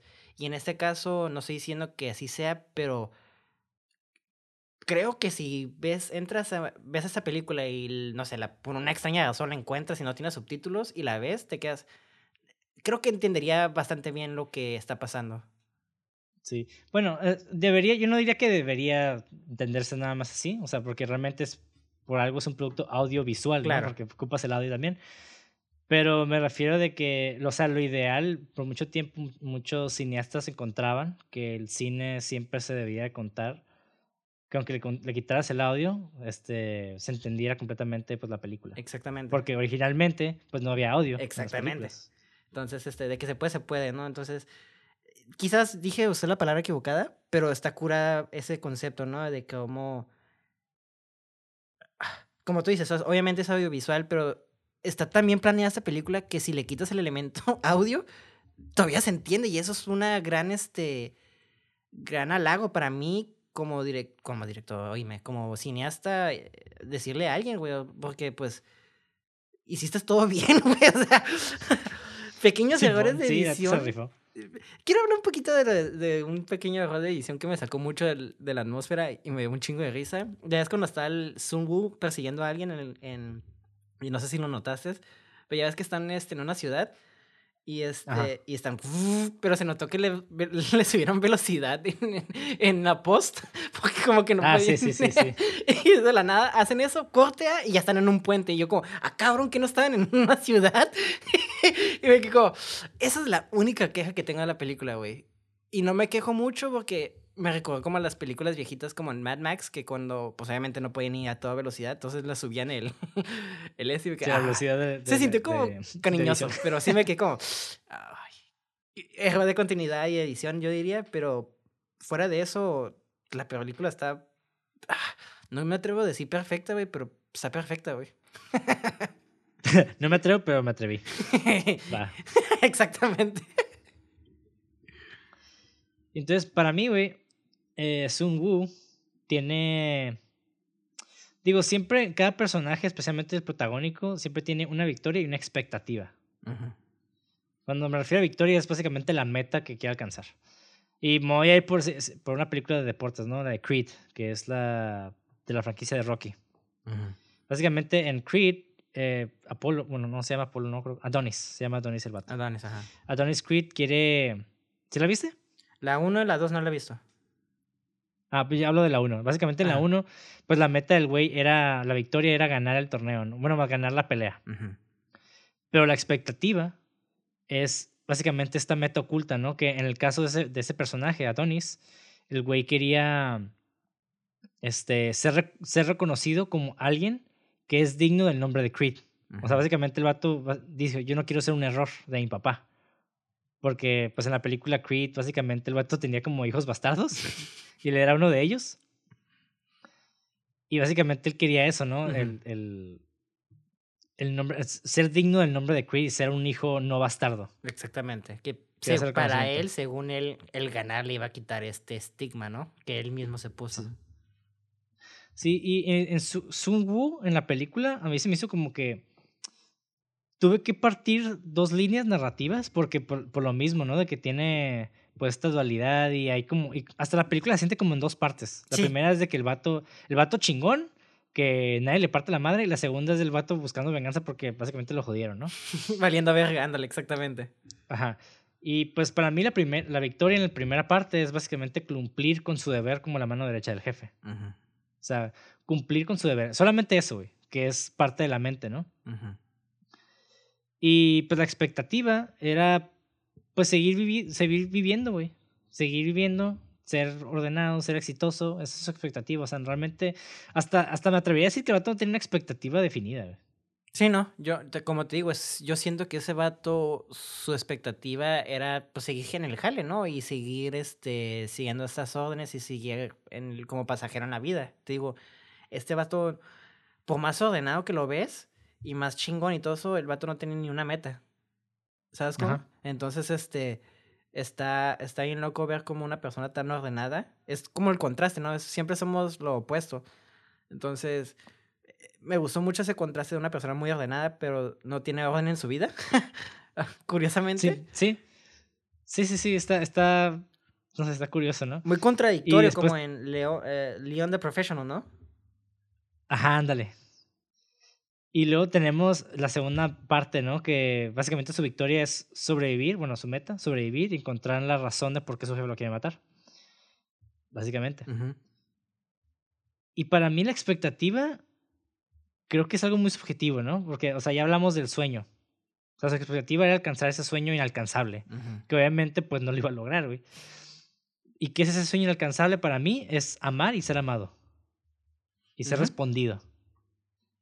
Sí, sí. Sí, y no, y no solamente por la mujer, sino también por el padre, o sea, por, bueno, por su jefe. Ajá. O sea, el vato quería, pero ¿por qué me hiciste esto, güey? O sea, ¿por qué me quitaste, me despojaste de, de este amor, no? O sea, ¿por qué, güey? Simón. Sí, sí, sí. Y pues esa su expectativa.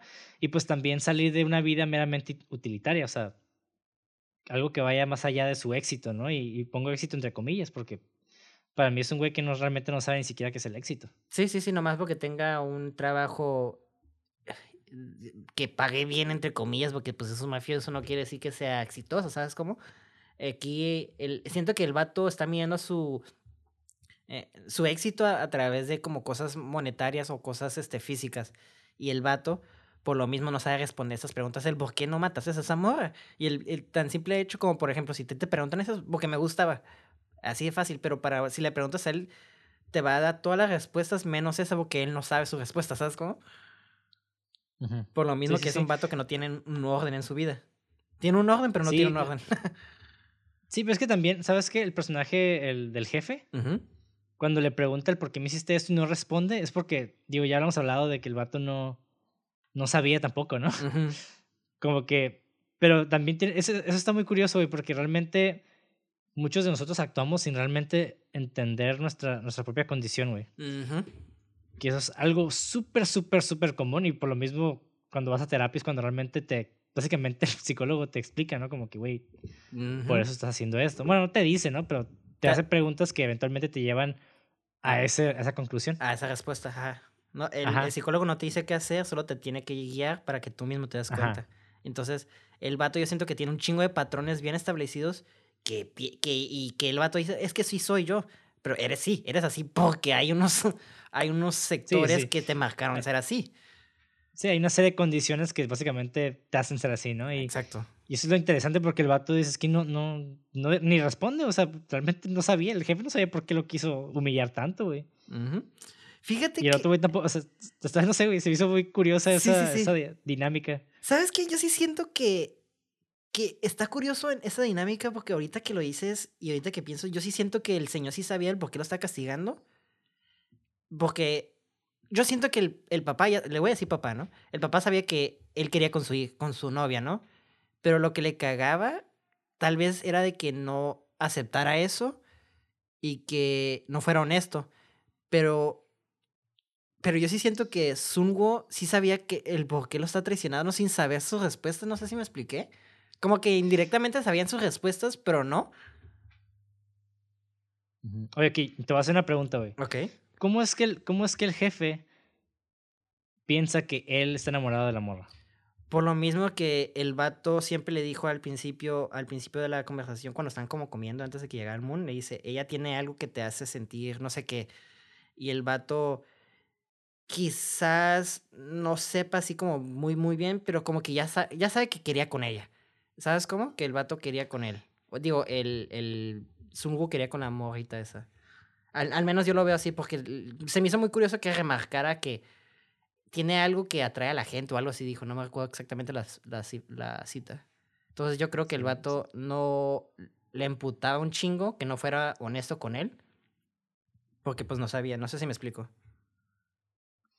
Sí, sí, creo que te estoy entendiendo. Pero yo, yo bueno, esa fue mi lectura de que el vato realmente a un nivel consciente no, no entendía el por qué quería humillarlo tanto. Porque, o sea, se me hacía una persona muy, muy de protocolo, ¿no? El, jefe, güey. Como que se hace algo y después hace esta cosa, o sea, como muy, muy rígido, ¿no? Muy arbóreo. Y el otro güey, el Sungu, también se me hacía como que de la misma, de la misma entidad, ¿no? Y tal vez Ajá, sí, como que se me hace del mismo territorio ahí, El pedo es de que el jefe, pues realmente nunca supo, güey. O sea, el, lo único que el jefe sabe, hasta donde yo sé de la película, es que el vato no la mató. Exactamente. Y le dio una segunda oportunidad. Y eso es todo, güey. O sea, no hay nada más ahí que. o sea, el jefe, todo lo que viene después es mera suposición del jefe. Sí, sí, y creo que eso es lo que me hace que me gusten mucho los personajes, porque todo este desmadre pues pasó por una suposición y por un desmadre, por una decisión bien X, ¿no? O sea... Eh, es que está bien complicado, güey. No sé, esta película está muy buena. Es lo único que puedo decir, sinceramente. Eh, creo que, que el, que estemos indagando y discutiendo de esos personajes, y digo discutiendo de una manera, es, este, eh, amigable, ¿no? Porque ya cuando dices sí, siento que como que ya tiene una forma eh, negativa. negativa Ajá.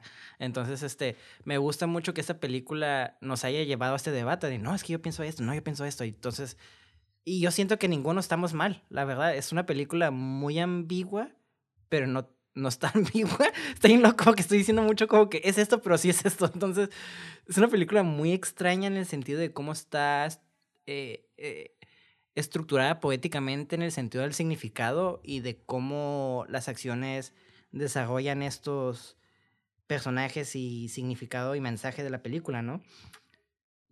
Entonces, este, no sé, güey, a mí me fascina, me fascinaron todos los personajes. Me hubiera gustado un poquito más de la muchacha, la verdad. La sentí un poco como McGuffin, pero también entendí el por qué, porque pues ella es como que, yo nunca te di atención, o sea, hasta le dice, me, me querías, eres muy aburrido de hablar con él, ¿no? O algo así le dice. Entonces, sí, sí, este, sí. está súper interesante cómo ella, aunque no estuvo muy explorada, explorar lo suficiente para intrigarme y sentí como esta necesidad de conocerla como Sun Wu, ¿no? Tal vez era con intención del director, el sentí como el dejar menos explorar a esta chica para que la audiencia diga, ¿por qué todos están enamorados de esta cabrona, eh? ¿Qué tiene esta? Entonces, no vi el por qué todo el mundo le está llamando la atención, pero como que tenía esa aura de que quiero saber más de ella. No sé si me explico. Sí, sí, sí, sí. Sí, bueno, medio, medio, o sea, sí te entiendo lo que estás diciendo. Ajá. Pero sí, o sea, cada quien pueda tener su propia conclusión respecto a la película, obviamente. Esta fue mi lectura porque yo me basé mucho en los proverbios y mucho en, el lenguaje visual, como ciertos diálogos también, en ciertas como, no sé, actitudes que los personajes tomaban. Entonces, traté de conciliarlo con esos conceptos que, pues también últimamente estoy en contacto, mucho en contacto. Entonces sí quise como abordarlos de ese punto de vista porque para mí eh, aquí lo que maneja mucho el director es esta, esta, pues esta ambigüedad detrás del personaje, ¿no? Que ni tan ambiguo, o sea, sí y no. Porque cuando digo ambiguo es de que no está explícito. Exactamente, es este, es, es que es como lo que te digo, es ambiguo, sí, pero no, porque pues entiendes al personaje, pero no sabes más como, por ejemplo, entiendes el que hace esas acciones, pero realmente no sabes qué color es su color favorito, ¿no? O sea, no, y cuando digo eso es como, está curado porque pues no tienes que saber todo y a veces la, la falta de información que no te dan te dice un chingo. Entonces, este, a mí la falta de información que no me decía, ok, si no tiene nadie en la vida, nunca mencionó que tenía familia, es por algo. Eh, que ha tenido romances tampoco, ¿sabes? Como hasta el pato le dice, nunca se está enamorado, ¿verdad? Entonces, por eso yo creo que el vato nunca supo su respuesta de que realmente el vato lo que quería era amor. Entonces, este. Lo vemos, pues, trágicamente, como, como dices tú al final del, del proverbio, como dijiste, ¿no? Es, es, un sueño que nunca lo va a tener. Sí, es. Sí, mm, sí, o sea, igual regresando, ¿no? Su motivación. Él nunca tuvo una motivación suficientemente fuerte respecto al. Pues esta motivación Eros como para realmente conciliar esas dos partes de, de sí mismo, ¿no? Exactamente. Porque pues el vato, eh, yo creo que es más fácil, ¿no? Y, y, es, y es algo también muy, muy común de que es más fácil seguir órdenes, hacer lo que te dicen y ya, güey. O sea, no te, no, te creas problemas, pero pues a veces vivir la vida es eso, ¿no? O sea, es, causar problemas. Cagarla, güey. Ajá, exactamente. cagarla y vivir en el caos, güey. Pero bueno. Y me gustaría cerrar este, con un comentario que ahorita que dijiste, el hasta el jefe se lo dice, y me dice una frase que me, me encantó, porque puedas tener todo bien asegurado, pero un pequeño error en tu vida, todo se te viene a, boca abajo, ¿no? Y aquí me encantó mucho porque su, el, el error de este güey fue no hablarle, güey, fue un error tan X que hace un cagadero, ¿no? Y que desembarca todo este... Ah, pues viaje sí, sí, sí. Eh, denso, ¿no? sí, o sea, esa, esa, pura acción fue lo que te terminó. Y curiosamente, esa acción está justo en la mitad de la película. exacto, el punto medio. Que es el, el punto sin retorno. Ajá, exactamente. Entonces, muy buena película, muy buen guion, muy buenas actuaciones, güey. Súper pasadas de lanza, güey. Y la neta, creo que los, los temas que maneja están muy buenos. También, igual, o sea, tal vez son lo que estaba mamando mucho, pero realmente no. O sea, sí, hay, muchos, hay mucho lenguaje visual y, y, pues respecto a los proverbios, a los diálogos, incluso al contexto histórico, al contexto histórico de Corea, del Sur. O sea, todo, todo sí tiene relevancia. Y hablo del contexto histórico de Corea del Sur porque ahí sí hablan mucho también del deseo. Igual si ven los juegos de calamar, también hay mucho lenguaje visual al respecto. Incluso, güey, también ahí está el libro de, de Lacan, ¿no? De, del deseo, creo, en, en pantalla. Entonces, o sea, no, no, no, puede ser más obvio, güey. Ajá, exactamente. O sea, es como, sí, más obvio no, no, imposible. Nomás quiero tocar un personaje que me llamó mucho la atención, que no sé qué opinas de él. La verdad, son de esos personajes que me deberían de cagar, pero me encantó, güey. Es el, el vato que acuchilla al, al vato principal en... que hace casi todo ese cadero que es... que quiere que le, que le pidan disculpas, básicamente, por haber golpeado Sí, a el su- hijo, el hijo del jefe de la familia rival. Ah, exactamente, sí, cierto. ¿Qué te pareció ese personaje, güey? Ah, está bien cabrón, güey. Pero sí, o sea, re- realmente se me hizo. Se me hizo un personaje, entre comillas, genérico. Ajá. Porque realmente no vemos una profundidad en ese personaje, pero es, es- está curada porque es un personaje muy, muy estilo Gary Oldman de Leon the Professional. O Sí. sea, es un personaje le vale verga, güey. O sea, se enoja, te da en la madre. O sea, no. El, el güey es tipo de personas que no, le, no piensan en las consecuencias de sus actos. Nada más Sí. hacen. Y, Por puro poder, güey. Pura Exactamente. prepotencia, güey. a mí lo que me gustó mucho de ese personaje, como eso dices tú, se sintió como un wild card, que como que él tampoco sabía. Y me encanta que él exigía el respeto cuando no lo daba, ¿sabes cómo? Pero algo que me gustó mucho es que se sentía como un poquito de caricatura el personaje. Y es algo que... Ahora, ¿Ah? Bueno, es algo muy coreano también, ¿eh? Ajá, es Los lo que te iba a coreanos tienden mucho a como a esta estas Exageración. actuaciones medio caricaturescas, ajá. Entonces. Ajá, entonces a mí personalmente me gustó mucho ese personaje, güey, porque me hizo pensar como... Güey, ¿qué, qué tan extremo puedes llevar algo? Porque también es, esta parte no hubiera pasado si este vato no hubiera llevado al extremo. Por ejemplo, ah, me putearon mis compañeros X, ¿no?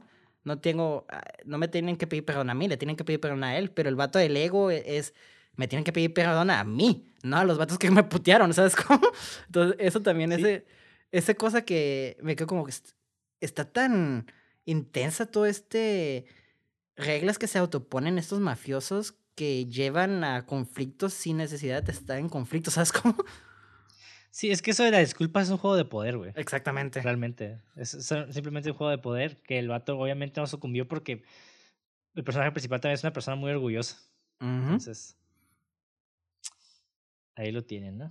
Sí, sí. Y bueno, respecto a la cinematografía, eh, digo, ya mencionamos algunas cosas, realmente no, no me quise engranar mucho en lo técnico porque también sería hablar de diferentes escenas. Eh, algo que me gusta mucho de este director es de que sí maneja mucho los close-ups, incluso los extreme close-ups, que es cuando la cámara se ven nada más los ojos. Sergio Leone. Sí, ajá, de hecho también es algo mucho de Sergio Leone.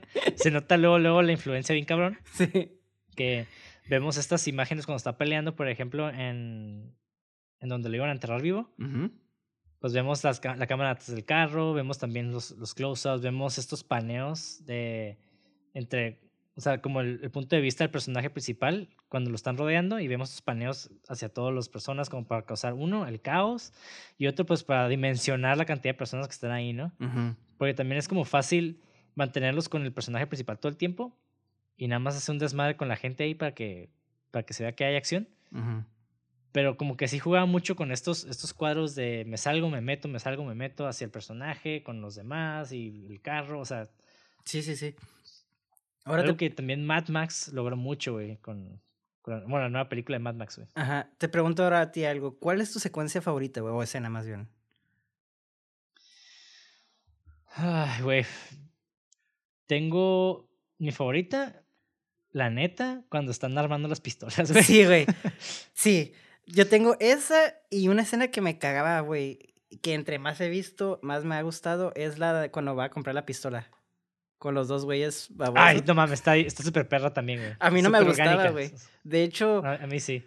te juro, güey, que la primera vez que vi la película, esa parte me que está demasiado larga esta parte, me está aburriendo, pero en cuanto la estoy viendo me que, güey, esto está perfecto, está muy orgánica, güey, como dices tú. Me, me da mucha risa cuando los güeyes como que no se ponen de acuerdo si venderle la pistola y, y dicen, espérame tantito, y suben las ventanas. Y el vato se queda disparado, no dice nada. Y todo, todavía se escuchaban los gritos, ¿no? Acá me mama, güey. lo- Ajá, Ay, no. Sí, sí, sí. Dile que venga mañana a las 4.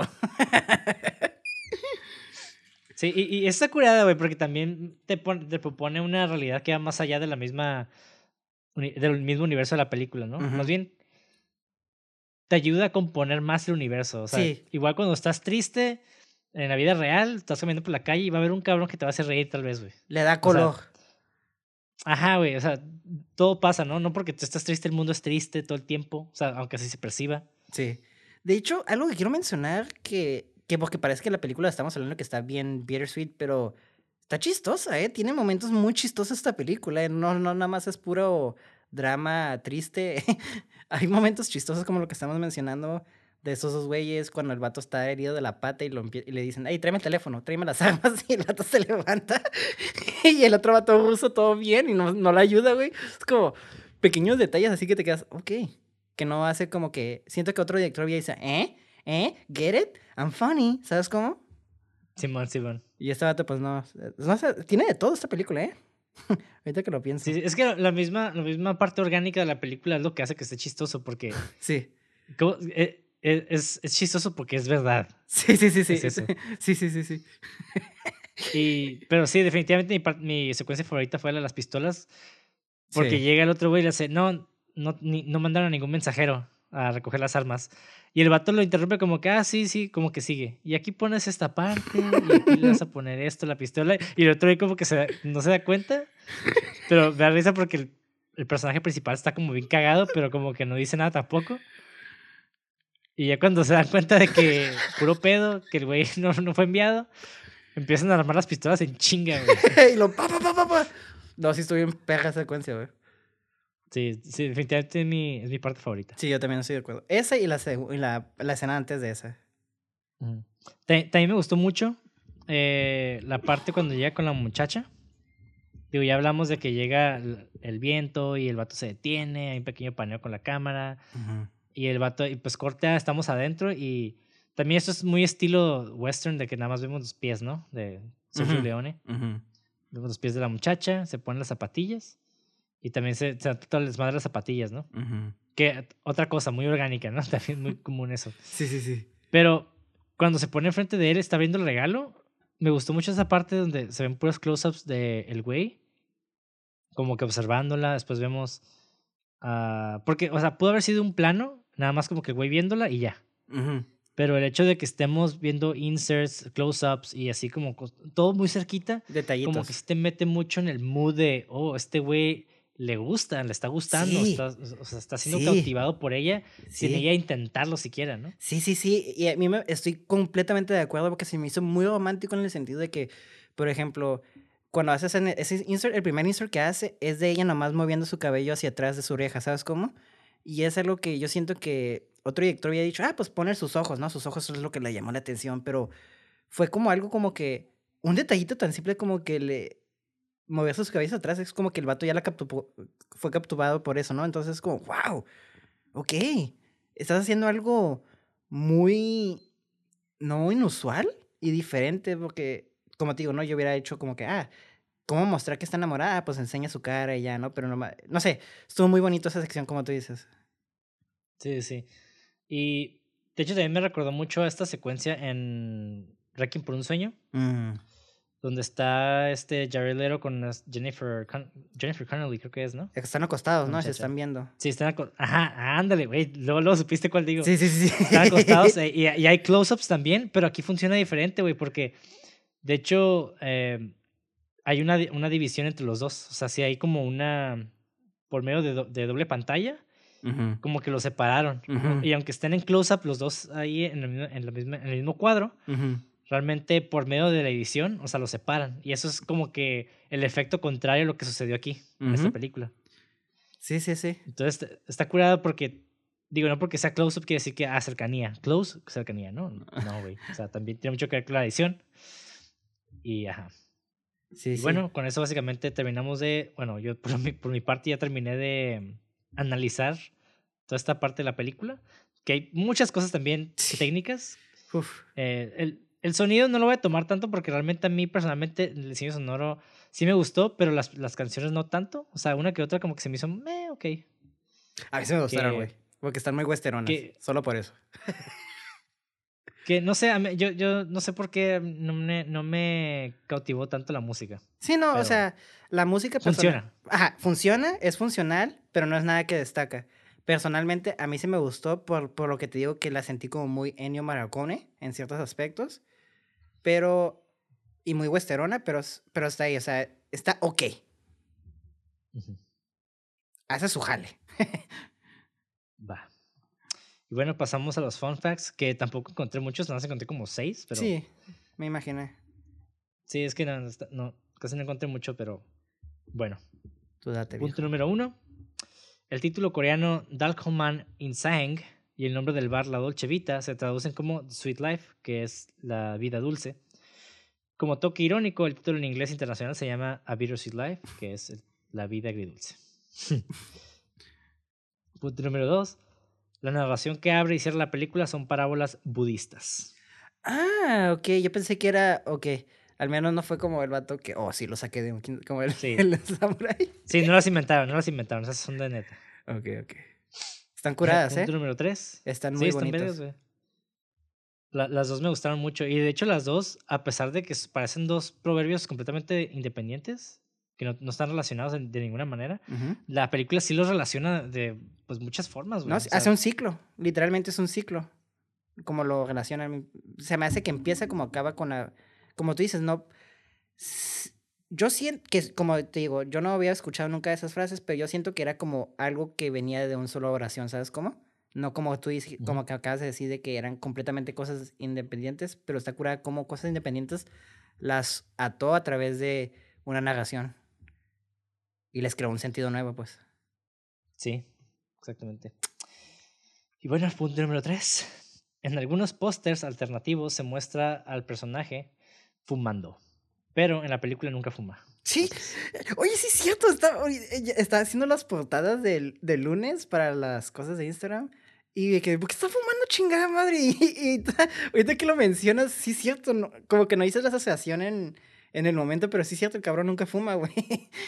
Ajá. Punto número 4.